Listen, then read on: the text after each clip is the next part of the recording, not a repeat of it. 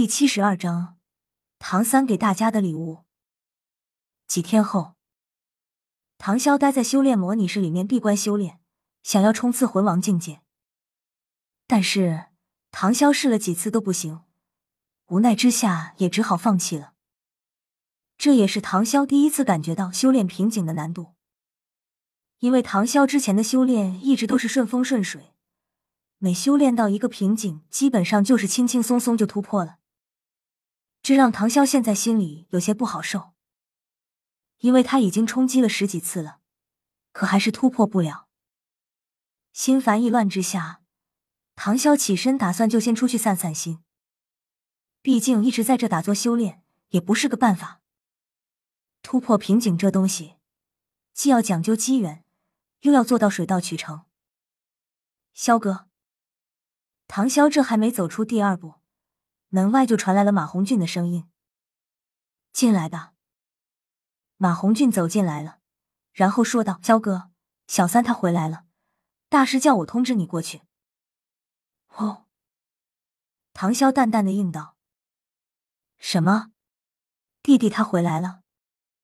行行行，别废话了，赶紧过去。”唐潇突然反应过来了，然后直接快步走出去。马红俊，话说，肖哥，你那么着急干嘛？你俩又不是基佬，你们又不搞基，看你这么激动的样子，我突然起了一地鸡皮疙瘩。这是马红俊在心里默默诽咐唐潇的话，毕竟这话他可不敢说出来。弟弟，你可算回来了，再不回来，小五恐怕就要急死了。唐潇的一来到，就开口笑道：“听了唐潇的话，小五俏脸一红，忍不住轻啐一声，却没有任何辩解。唐潇是唐三的哥哥，再次见面格外亲切，伸手搂住唐三的肩膀，笑道：‘小胖墩说你给我们带来了礼物，还能帮我突破瓶颈，快拿出来吧。’唐三呵呵一笑，抬手在唐潇胸口上捶了一拳，哥哥。”先别着急，我们先到安静之处再说。在玉小刚的带领下，众人步入那幽静的木屋之中。这里正是先前柳二龙的居住地方。阳光从窗外带着树影洒落屋内，清新的空气从缝隙中传入。听着那清脆的鸟鸣和柔和的风声，很难想象这里竟是在天斗帝国首都之内。哪怕是生性淡泊的玉小刚。也不禁暗叹柳二龙这绝佳的选择。玉小刚向唐三道：“开始吧，我给你们护法。我给大家选择的礼物都是以固本培元为主，绝非拔苗助长。”唐三点了点头，然后开口说道。于是唐三开始从如意百宝囊拿出了一朵硕大的菊花，然后把它交给戴沐白，讲了怎么使用和效果。然后依次从如意百宝囊里拿出仙品的药草给众人。云梦柔得到的是九张叶子。三哥，这是什么？云梦柔不太明白这个，于是开口问道。其实包括唐潇在内的史莱克众人也不明白。这是菩提叶，含在嘴里，慢慢的用魂力去炼化，这样产生的药力就会流入体内。但是要切记，千万不可吞食，否则药效就不好了。由于你的武魂过于特殊，我也不太清楚，所以只能给你带回这个。菩提叶有着提神清脑、明悟灵根，可以让人顿悟，对于自身修炼也是有很大的帮助。我觉得它应该很适合你。唐三仔细的想了想这菩提叶的效果，然后说道：“嗯，谢谢三哥。”云梦柔笑道，然后唐三又拿出来一朵花，说是叫什么相思断肠红，必须是拥有真爱的人才能得到它。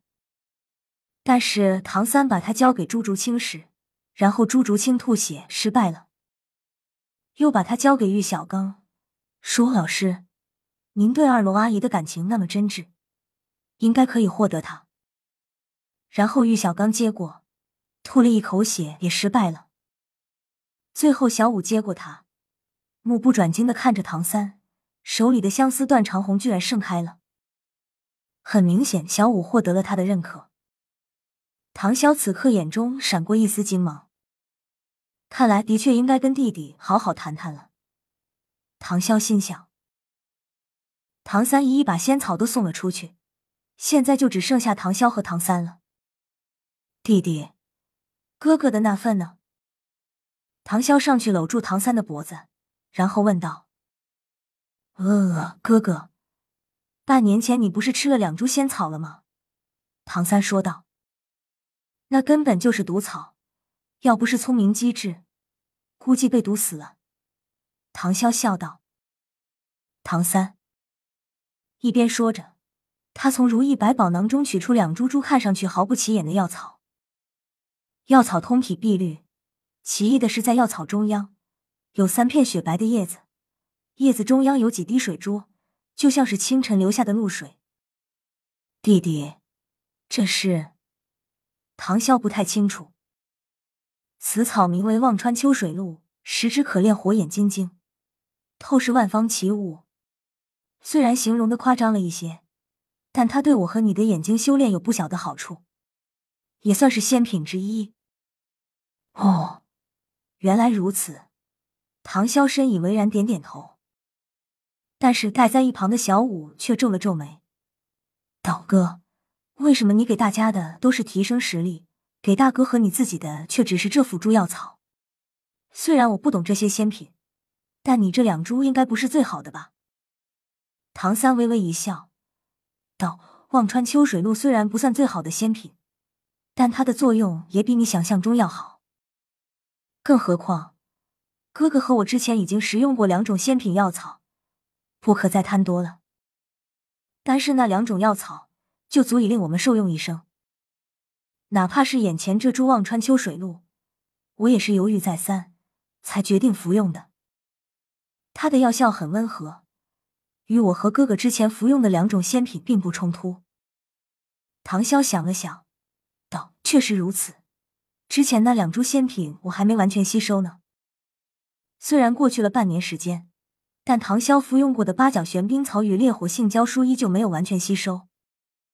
但他原本中正平和的天地诀却已经发生了不小的改变。当初唐潇是将这两种极端药草直接同时服用，这两种药草在他体内直接被吸收。这两株仙品对唐潇的身体不会产生任何破坏作用。但两种药草的功效却可以在唐潇的控制下任意转变，也就是说，他的魂力之中已经同时掺杂了极寒和极热两种能量，这对唐潇的日月掌有着极大的帮助。因为之前只是徒有其表，却无内涵。那哥哥和我就一起吃下这忘川秋水露吧。唐三把其中一株忘川秋水露交给唐潇，唐潇点了点头。将忘川秋水露举到自己面前，略微倾斜，其中的几滴透明液体顿时滴入唐潇口中。当那几滴液体完全离开草叶的时候，整株忘川秋水露已在唐潇手中完全枯萎，眨眼间化为尘土，在他手中飘散。唐潇也不多说，径自坐了下来，摆出一个五心朝天的姿势，静静的开始修炼。本章完。